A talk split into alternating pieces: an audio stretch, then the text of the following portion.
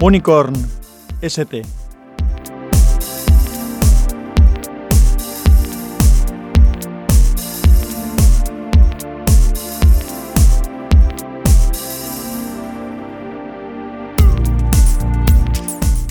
Hola, soy Sansa, te doy la bienvenida a Podcastinando. Este es un capítulo informal de Unicorn en el que quiero hablarte del último WinTablet, el último capítulo de WinTablet, el 157, que se emitió el 29 de septiembre de 2021, en el que no pude participar por motivos de agenda estaba en un viaje de trabajo y no, tenía, la verdad es que fue imposible porque tenía cena con los compañeros y demás.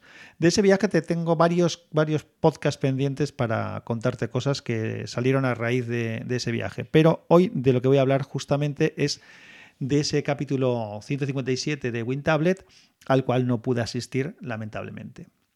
En ese capítulo mis compañeros hablaron del evento de Microsoft sobre la Surface que ocurrió recientemente y que tampoco he podido ver. No he podido ver ni el evento de Microsoft sobre la Surface, ni he podido ver tampoco el evento que, hizo Apple. Pero bueno, me vienen bien los repasos que hacen mis compañeros. Así que bueno, pues comentaré algunas cosas que se dijeron en el capítulo.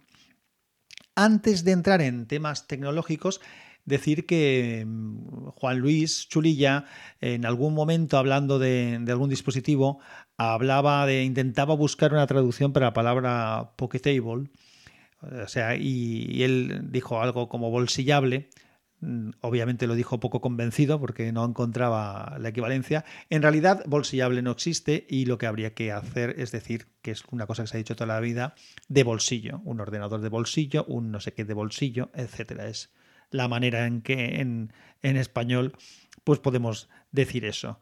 Siguiendo con el asunto del vocabulario, eh, todos sabéis, y además lo comentó también en, creo que salió a colación en el capítulo, que Mayón no soporta que la gente diga brócoli, la palabra brócoli, porque existe la palabra brécol, que es como más española.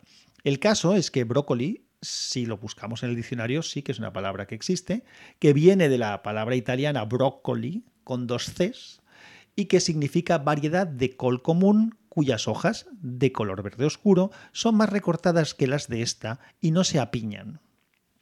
Así que, efectivamente, brócoli es correcto, aunque también podríamos usar brécol. Lo que es curioso es que si en el diccionario de la RAE buscas brécol, directamente te indica brócoli, es decir, que te lleva a la otra entrada. Bueno, curioso. Y aunque ya sabéis que el evento era de Surface, hubo más temas de vocabulario. Y nuevamente Mayón indicó también en algún momento que para los números ordinales, porque alguien dijo no sé cuántos abo, dijo que no era correcto utilizar las terminaciones abo o aba, como pueda ser 16 abo, porque estas terminaciones hacen mención a partes de algo, es decir, a subdivisiones de alguna cosa. Por ejemplo, las dos, dieciséisavas partes de un pastel.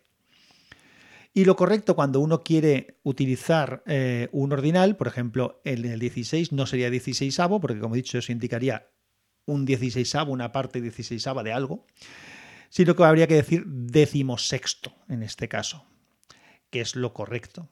Por cierto, decimosexto se escribe todo junto. O, en vez de decir veinteavo, habría que decir vigésimo. O si fuera un número posterior, pues vigésimo primero, vigésimo segundo, vigésimo tercero. No cuarentavo, sino cuadragésimo, etcétera, etcétera, etcétera. Así que ya sabéis, en WinTablet no solamente se habla de tecnología, sino también se aprende a escribir y hablar correctamente. Si no, no tenéis más que pasaros por los canales del Discord y cuando alguien se sale, mm, siempre alguno corregimos. Bueno, volvamos al evento de Microsoft eh, Surface. Eh, comento lo que, lo que son algunas, algunas cosas que, mientras escuchaba yo el podcast, volviendo de ese viaje que comento, por cierto, pues aproveché para escuchar el podcast y alguna cosa, pues claro, me supo mal no estar ahí para no poder aportado. Eh, además, eh, mis compañeros me contactaron para decirme a ver si me animaba a participar, porque justamente hablaban de, los Surface y yo soy usuario de Surface y normalmente siempre tengo algo que decir, pero como he dicho, fue, fue imposible. voy, con algunos de los comentarios de, las cosas que, allí se dijeron y que me surgió a mí pues alguna cosa que decir. Por ejemplo, eh, se estuvo hablando del nuevo Surface Duo, el Surface Duo 2. El Surface Duo es un teléfono convertible que sacó Microsoft que es un teléfono que se abre, eh, estilo clamshell como había antes, es decir, como si fuera un librito que abrimos y tenemos dos pantallas por la parte interior con una bisagra en medio. No es como el Galaxy Fold, que la propia pantalla se dobla, sino que este tiene una bisagra. Entonces tenemos esas dos pantallas, esas dos pantallas nos pueden permitir usarlo como un tablet grande evidentemente con una pequeña raya en medio de separación de esas dos pantallas, aunque eso es algo que para muchos usos provisionales pues no es demasiado problemático. O se puede utilizar haciendo distintas configuraciones, teniendo una cosa en una pantalla y una cosa en la otra, utilizando una pantalla de teclado mientras la otra hace de pantalla como si fuera un pequeño ordenador. Tiene diferentes posibilidades. A mí el concepto inicial me gustó bastante. Y había una de las cosas que quedaban un poco flojas y era el tema de la cámara.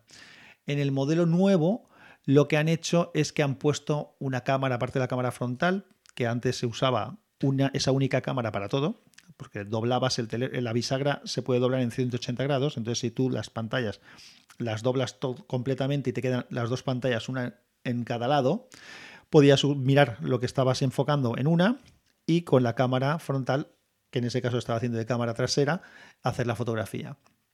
Como esa cámara no es de alta calidad, porque el espacio también disponible es limitado, pues han puesto, como hace casi todo el mundo, un paquete de cámaras exterior en una de las tapas traseras, manteniendo esa, frontal para, videoconferencias. Eso está bien, lo de tener un, par de cámaras ah, más modernizadas y de mayor calidad. Lo que pasa es que para poner esas cámaras sobresale un poco, tienen un, saliente, tienes algo que sobresale de la tapa. Y entonces mis compañeros de WinTablet criticaban esa parte porque cuando tú doblas como he indicado antes, completamente el equipo con las pantallas hacia afuera, pues claro, no apoya perfectamente porque en un lado tienes el saliente de la cámara y en el otro no. O si se apoya sobre una mesa, también tenemos ahí algo que desequilibra. Tengo que decir que mirando alguna, alguna imagen del equipo, dejaré enlaces de todos los equipos de los que voy a hablar, dejaré enlaces en las notas del episodio, así como al capítulo de WinTablet, tanto al, capítulo en YouTube como al, podcast.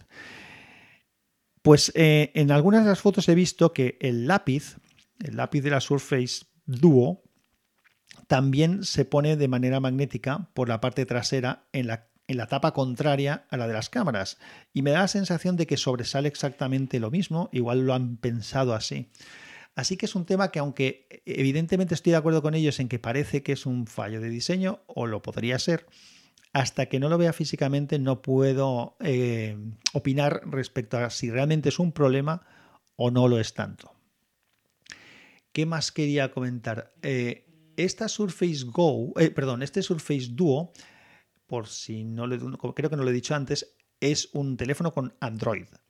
A mí me gusta bastante el, concepto y de hecho lo que para mí es una pega es que no se puede usar sin abrirlo. Es decir, si tú no lo abres y te llama alguien, en el lomo sale, hay una pequeña pantallita con información y puedes ver quién te ha llamado y demás.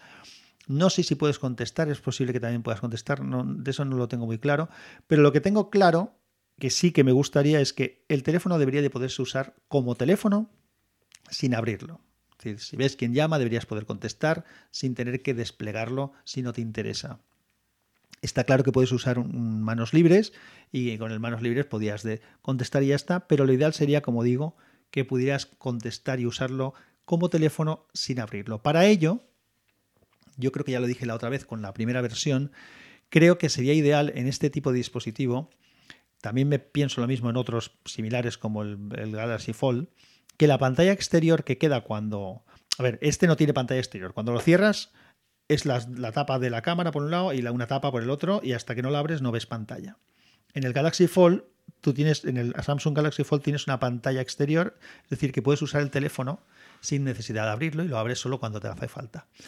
Pues yo lo que haría en el Surface Duo es poner también una pantalla exterior, pero esa pantalla exterior, y lo mismo me valdría para el, Galaxy Fold, creo que sería ideal que fuera de tinta electrónica. Y creo que sería ideal por varios motivos. En primer lugar, el poner una pantalla de tinta electrónica por fuera permitiría que estuviera siempre encendida sin prácticamente consumo, es decir, ahorraríamos consumo mientras estemos con el teléfono cerrado y con esa pantalla solamente por la parte de fuera. Tiene mayor resolución y mayor eh, contraste con, con, el sol. Si hay mucha luminosidad, no habría ningún problema en verla. Y además nos daría otro uso adicional que podría ser la de usarlo como libro electrónico. Está claro que, que sería ideal que cuando abriéramos esa esas dos pantallas en grande nos hicieran de libro, pero es una pantalla lo suficientemente grande como para poderse usar.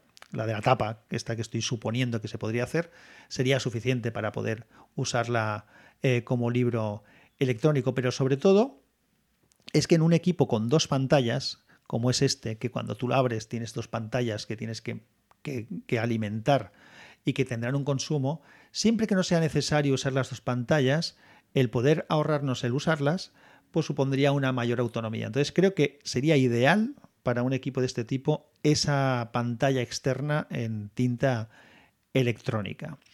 De hecho, a mí el Surface Duo es un equipo que me llama bastante la atención y me gusta porque pensar en un equipo, desde luego si tuviera eso de la pantalla exterior, para mí sería casi perfecto.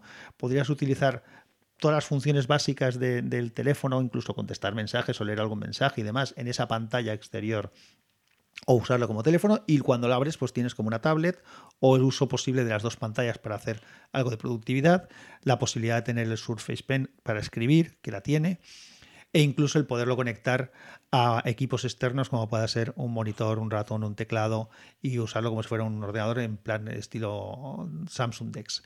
Me parece que es un equipo con un concepto que me gusta, me gusta y lo veo menos arriesgado en uso y en duración que, el de doblar la pantalla como pueda ser el del Galaxy Fold, que también me gusta, pero ya digo que esto me parece que sería más interesante.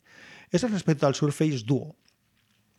Luego también hubo varias. No voy a hablar de todo lo que se presentó, porque para eso podéis escuchar el, el WinTablet, que me parece mucho mejor. Solamente digo cosas que opino, que creo que, que habría dicho yo si hubiera estado ahí. Seguro que habría dicho muchas más cosas, pero alguna cosa específica. Por ejemplo, en el Surface Pro 8, que es el nuevo Surface eh, que ha salido, digamos, el potente.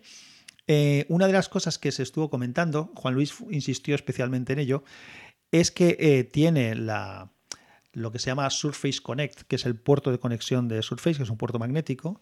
A todo el mundo le parece que es interesante ese puerto magnético porque es seguro, si le das un golpe y un tirón no estás estropeando nada, se suelta, es muy cómodo de encontrar y de, colocar. Pero lo veían como una pega porque, claro, teniendo USB-C y demás, y tal, como, pero es que, eh, perdonad, pero corrijo una cosa yo siempre digo que tener extras no se, no se puede criticar. Es decir, a mí eso me parece que es bueno, el tener el puerto este magnético de carga. Lo puedes usar o lo puedes no usar porque el Surface Pro 8 se puede cargar desde el USB-C también. Y dejaré un enlace para que se pueda ver. O sea, porque esto yo lo tenía claro, porque yo es una de las cosas que hago con mi teléfono, eh, con, mi, con mis eh, Dell XPS13, que uso muchas veces un replicador de puertos con carga USB-C y entonces no uso prácticamente nunca su cargador propio. En el Surface Go que tengo yo, ahora luego hablaré de él, también eh, me pasa igual, cargo por el Surface, puedo cargar por el Surface Connect o puedo cargar por el USB-C. Y en este caso, en el Surface Pro 8 y en cualquier Surface que tenga eh, USB-C se puede hacer. Así que dejaré un enlace para que se vea exactamente que eso es una posibilidad. Otra cosa es que si quieres usar el cargador con, el, con, ese, con ese puerto Surface Connect, pues pueda ser más conveniente porque sea más rápido o por distintos motivos. Pero se puede cargar por el USB-C, con lo cual no es una pega, al revés, es un extra. De la misma manera que siempre he dicho, y no coincido con ellos, con alguno de ellos, que la pata, el, el Surface Stand, el soporte que tiene trasero las tabletas Surface, a mí me parece acojonantemente práctico, bueno e útil. Evidentemente, en algunos aspectos, un portátil tradicional es más cómodo, más cómodo. Pero es que esto no es un portátil tradicional. Es una tableta convertible en portátil y demás. Con lo cual, si comparamos tableta con tableta con, con cualquier otra, o como puede ser un iPad, pues el hecho de tenerlo, pues está bien. Es verdad que salió a colación también el de un equipo de Lenovo, el de Lenovo Yoga, que, también tenía, tenía un, concepto de diseño muy interesante. Yo en eso sí que estoy de acuerdo, que me gustaba mucho el concepto de diseño de ese equipo, pero las Surface me parece que están muy bien pensadas y muy bien diseñadas. Si seguimos con el tema de Surface, vamos al tema gordo un poco, y es la Surface Go 3. Yo tengo una Surface Go eh, normal, mm, es decir, ni la 2 ni la 3, que es la nueva que han sacado. Y de ella ya he hablado ya en alguna ocasión y seguramente volveré a hablar en más de una ocasión. Mm, este equipo a mí me ha venido muy bien porque eh, me ha sustituido al portátil personal durante bastante tiempo. Yo tengo un ThinkPad X230 tablet que me secuestró mi hijo durante una temporada. Como no puedo usar el ordenador del trabajo para temas personales por distintos motivos, pues al final lo que hacía era usar la Surface Go para cualquier cosa que era personal, desde navegar a buscar cosas, como por ejemplo grabar los podcasts, editarlos y cualquier cosa que el tema de la música, digitalizar música, organizar mi colección, todo lo que tenga que ver con tema personal, estaba utilizando la Surface Go. Es verdad que la he usado sobre todo en modo prácticamente escritorio, porque era para temas de estar sentado aquí en el despacho haciendo cosas, con lo cual la conectaba al replicador de puertos USB-C que tengo, con lo cual se cargaba, recuerdo lo de antes, y se conectaba al resto de equipos y ya está. Bueno, a mí la Surface Go me parece, y esto vale para cualquiera de los modelos, eh, un equipo muy interesante por el tamaño sobre todo que tienes. El tamaño exterior es igual que el de mi iPad eh, de 9,7 pulgadas. Mi iPod Pro de 9,7. Es prácticamente igual por fuera, de, ancho, largo y demás. Y es muy ligera, es, la puedes llevar a cualquier sitio y es un equipo que de verdad es muy cómodo. Tiene, es verdad que tiene un procesador muy modesto, el procesador es modesto, por eso yo siempre recomiendo coger la versión con más memoria, elegir la versión con más, con más eh, memoria RAM, la que tengo yo es la que tiene más memoria RAM, y tiene el, procesador este Pentium Gold, que no es ninguna maravilla, si hago algo con ella o lo con el ThinkPad que lo he recuperado ahora, pues el ThinkPad tardo menos en editar o en meter un efecto en en el sonido o lo que sea, es más rápida, lógicamente, pero he tenido videoconferencias, he hecho todo lo que tengo que hacer, lo he podido hacer sin ningún problema con la Surface Go. Así que ese procesador modesto que tiene es más que suficiente para, prácticamente cualquier cosa que haga alguien en, casa que no sea un tema muy profesional y muy demandante. Para ponerte a jugar videojuegos, cosa que no hago yo, pues igual eh, le habría exigido mucho más.